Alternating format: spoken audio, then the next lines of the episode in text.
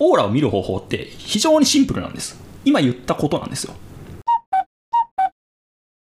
いつもの今日に革命を、はい。ということで今回も個性の時間始めていきたいと思います、はい。よろしくお願いします。お願いします。はい。今回は前回の続きで、えースピリチュアルの話をね、ん。えーしていくんですけれども、今回はオーラの見方ですね、ねどうやったらオーラを見れるようになるのかっていうね、はい。うん。話をね、はい。していきたいと思ってます、うん。まだ本人が見れてないけどね。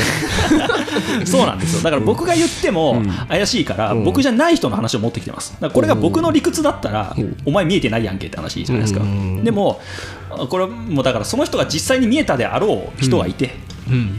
その人がちゃんと書いてくれてる本があるので、うん。うんそこからちょっと今回はね引用していきたいと思ってるんですけども、だからまずオーラを見るっていうのは超能力じゃないんだっていうふうにまずね思ってほしいなと思います、うんうんうんまあたまにテレビでねいるんですよねあのオーラ見える人って、うん。うん。でその人たちって、まあ、全員かは知らないけども、うん。僕の知る限り1人2人はなんか事故がとかが原因で急に見えるようになったみたいな人がいてでこのこれから紹介する本の中にもそういうことは書いてあります、うん。突然見えるようになったりとかもともとそういう才能があって見えるようにな見える人とかうん。もういるんだけども、うん。でもそれしか無理だって言っちゃったらもう希望ないよねみたいな話で、うんうん。うん。だからちゃんとトレーニングする方法を教えるんだっていう感じで書いてある本があって、うん。そう。その本をね今回紹介しながらあやっていくんですけれども、はい。その前にですね、まあ、素朴な感覚をまたちょっと共有しておきたいなと思ってて、うんうん前回ね解像度の話をしたと思うんです、感覚には解像度があるって言って、うん例えば僕が元音響屋だから、うん。あその音響屋をやってた頃は普通の人には聞こえない音を聞くことができたみたいな話があってですね、でこの解像度はねいろんな面にあると思ってるんですけど、えっとね、まあ、これ素朴な感覚で言うとまず扇風機の風と自然の風うん。でヒロさん違いを感じますか？当たってたら分かると分かるんじゃないかな。わかりますよね。多分わかると思う、ほとんどの人はわかるんじゃないかなと思うんですよ、分かるんじゃないかな。うん。えそれはみみ見えてないくても見えてなくてもんん。そうそうそう。分かると思う。体で当たってればね。多分多分。じゃあストーブの熱と太陽の熱ってどう思います？うんうん多分分かるんじゃないかな。なんとなく分かりそうですよね、うん。ちょっと試したことがないから、うん。僕もはっきりとは分かんないけど、うん。なんか分かると思うんですよ。なんか伝わり方が違う気がする。うん。うんうんでね、僕はあの、音そのさっきの音響屋やってた時に、うん。ラジオ局で働いてたんですけども、うんうんうん。でラジオ局のなんていうのかな機材がいっぱい置いてある場所ってあるんですね、うんでそこに行くとですね、まあ、冷房をガンガンにかけなきゃいけないほど機材が熱を出してるんですよ、はいはいはい。うん。で、まあ、ある日ですね、うん。その冷暖房とかを止めて、うんうん。そのちょっと掃除というかメンテナンスするみたいなことがあってですね、うんうんうん。でその冷房のかかってる部屋とかを全部扉を開けるんですよね、うん。そうすると冬でも、まあ、まあまあ暖かいぐらいの熱が出てるんですよね、うん。うん。だからあったかいのかなって思ってたんですよ僕の中ではなんとなく自分温まるのかなと思ってたんですよ。うん。うんそういう機材の熱でも、うん。当時ね、うんうんうんでもいざその機材の熱で満たされた部屋の中にいると、うん。もう気持ち悪くてしょうがないんですよ。どどう気持ち悪いんですか？うーん、まあ、空気がよどんでるというのかあのねそうあれはね何とも言えないんですよね。機材が発する熱ってねそのストーブとか太陽とかとも全然違うんですよ、それあれじゃない？うん電磁波じゃない？電磁波当たりすぎてなんか。電磁波ね、まあ、そういう科学的なことを言い出すとね、うん。またちょっと話が変わっちゃうから、うん。あの一旦置いときますけども、うん。うん。そう。だからこのねでも熱の違いってうん。一般に論じられることってほぼないんですよ。まあ確かにね。熱熱は熱じゃないですか、うん。普通に科学的に言えば、うんうんこれが何度の熱ですよとか気温が何度ですよってのがあるけど、うん。これが太陽の熱で何度ですよとか、うん。これがストーブで熱された熱で何度ですよみたいな話は絶対ほぼしないですよね。確かに。そうそうそう、うん。でも僕はやっぱりそれ違いがあるんじゃないかなと思っててで実際体,、感としてもそう思うわけですよ、でこういうのが多分そのオーラのが見える見えないとかの感覚の違いとすごい似てるんじゃないかなっていうのは僕の一つの解釈なんですよね、ほう。うん、そう。でこういうことが気づけるっていうこと自体が一うん。つそのオーラを見る一つの訓練だと思ってて。うん。で実際まあこの後紹介するうん。これですね。このルドフルフ・シュタイナーって人が書いてるこのね超怪しい名前のいかにして超感覚的世界の認識をか獲得するかっていう名前の本なんですけど。いかにも怪しい本があってそう。でこの本にまあそれに近いことが書いてあるんですよね。うん。でこのシュタイナーっていう人がうん実際にオーラを見れた人、人を。うん。それはだと一応言われていて本人も見えてる体で話してるんです一応ね。それは事故した人ではなくて？ではなくて。うん。そう。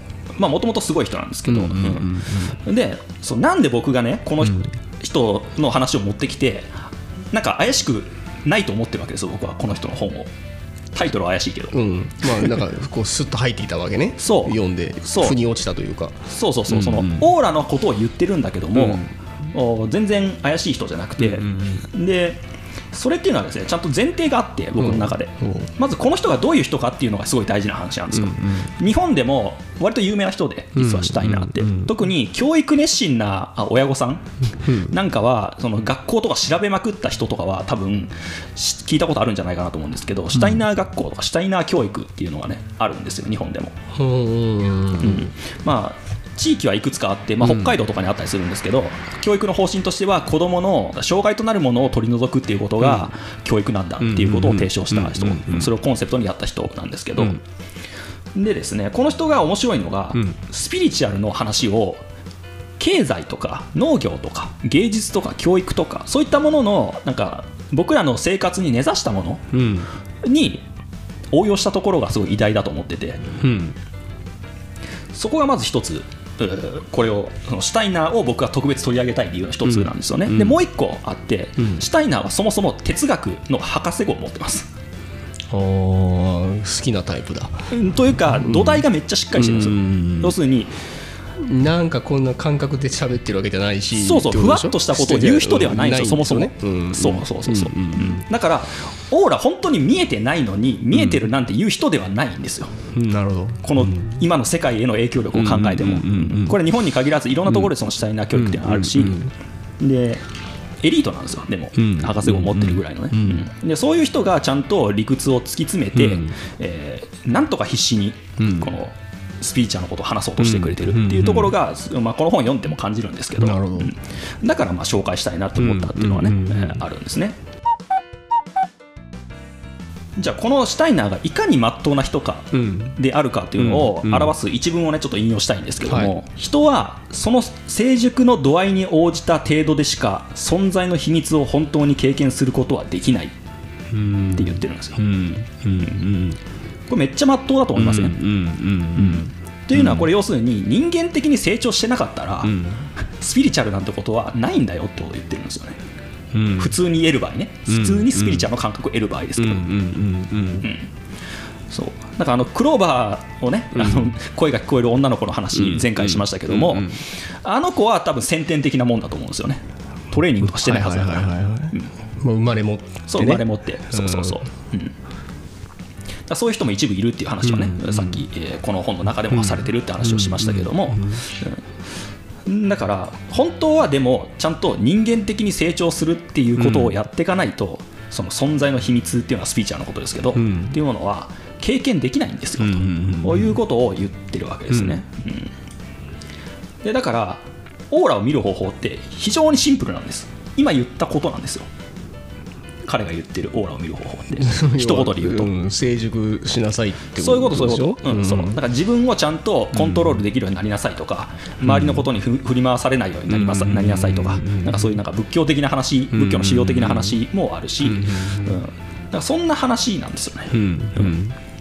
ただここで終わるとちょっとえ？みたいな、そんだけ？みたいに終わっちゃうから、もうちょっと突っ込みたいと思います、はいはい。はいまあ、神秘修行っていうんですけどこの本の翻訳の中ではね。しそのスピリチュアルの感覚を手に入れることをあの神秘修行っていうんです。神秘修行。うん。っていう言葉で表現してるんですけど、うん。まあ、要するに、うん霊性とかってやつですね。霊っていうのはあの精霊とかの霊、うんうんうん。霊霊の性質性。うん。性の字にね、こうん。あの立身弁に生きるんですけど、って書いて霊性っていうんですけど、そういうものを獲得する条件っていうのはありますよと、7つありますよって言ってて、うんうんでそれを一応紹介したいんですけども、うんうんまず一つ目、えーこれはね、もうなそりゃそうだよなって感じなんだけど、うん。心身ともに健康であること。鼻出てはいい。そりゃそうよなそりゃそうよ。そりゃそうですよね。まあまあそう。まあまあ大でも、でもこのこれを当たり前とせずに、これをちゃんと言ってるというのが僕は偉いと思ってて、なんかいるんでしょうね、だからもうなんかノイローゼになりながらでも、なんかオーラ見たいんですみたいな人が精神ちょっと病んじゃってるそうそう精神病んでるけどとかそうなんか偏ってる人いるじゃないですかそのスピリチュアルでも、うんなんかそういう人じゃダメなんですよっていうことだと思うんですよね。はい、でそう。2つ目。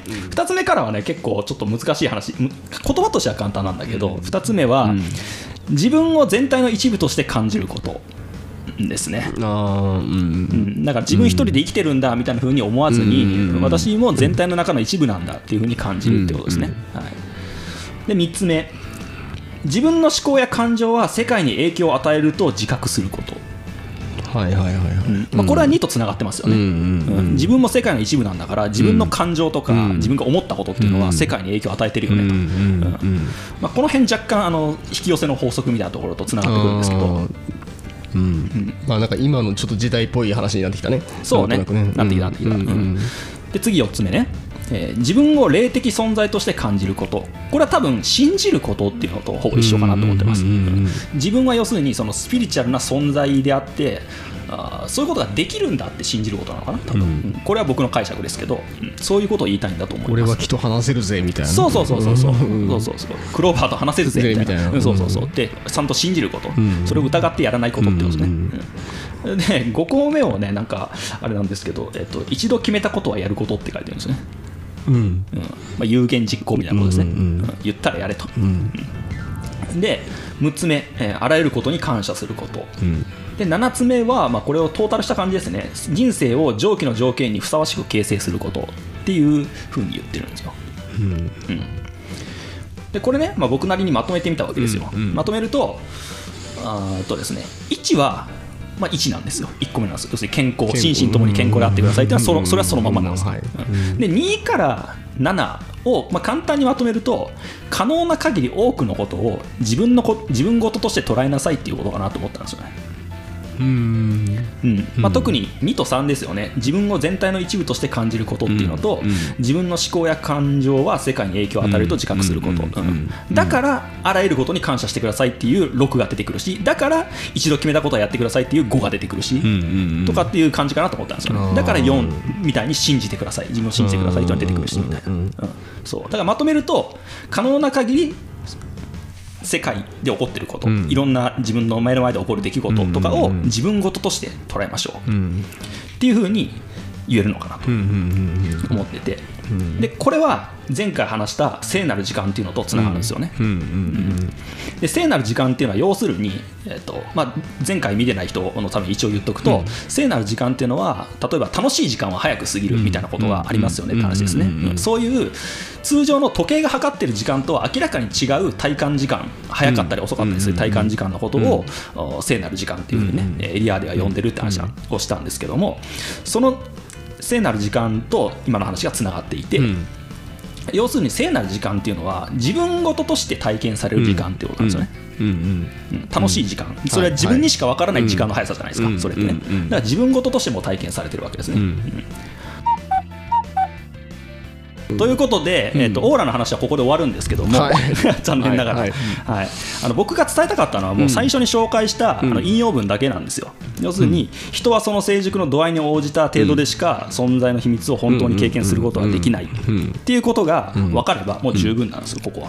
なるほど。うん。そう。それをすっごいまっとうな人が言ってるんですよっていう、うんうん哲学の博士号とか持ってるね、うんうんそういう人が言ってるんですよってことですね、うん。だからうんこれオーラを見るために言えることはとにかく成熟しようぜってことですね、うん。人間的に成熟しようぜ。そう、で成熟するってどうしたらいいかっていうと、うんうん。僕は今こうやってやってること、うんうんうん。僕が活動ねヒロさんとこうやって活動してること自体がそれにつながると思ってやってるんですよね、うんうんそう。結局ねその成熟をどうやるは測るものっていうのはないんだけども、うんうん。やっぱり一つ客観的になることその自分を相対的に見れること、俯瞰的に見れるこあとーそれはそれは大事だね。それはね多分ね成熟のすごく大きな条件だと思うんですよね、うんだ前提というか。だと思う。うん。それができないうちに成熟って多分起こらないと思うので、うん。そういうバランスをね、えー取っていく訓練っていうのをね、うんえーこれからもこの動画を通してやっていきたいと思ってるんで、はいはい。はい。ぜひ続けてみてもらって、はい成長させてください。はい、あのオーラ見れるようになったら言うんで、ね。見れるようになるほど成長するかなどうだろうな。怪しいけど。一人だけで見ないで。頑張ります、はい。まあ、でこれね、まあ、最後パパラギともつながってくる話ですよね、前に話した、うん。結局人間的に成長しようぜっていうのは、あのパパラギの発言でもあったし、うんその前になんか話した。どこで話したかな。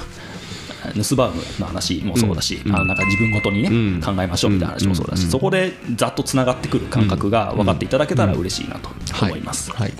はい、ということで、えー今回はこの辺で終わりたいと思います。はいえーこの動画が面白いと思ったらですね、チャンネル登録、グッドボタンよろしくお願いします。ますはい、ポッドキャストも配信してますので、よかったら聞いてみてください。はい、ではではまた次回お会いしましょう。はいバイバイ。バイバイ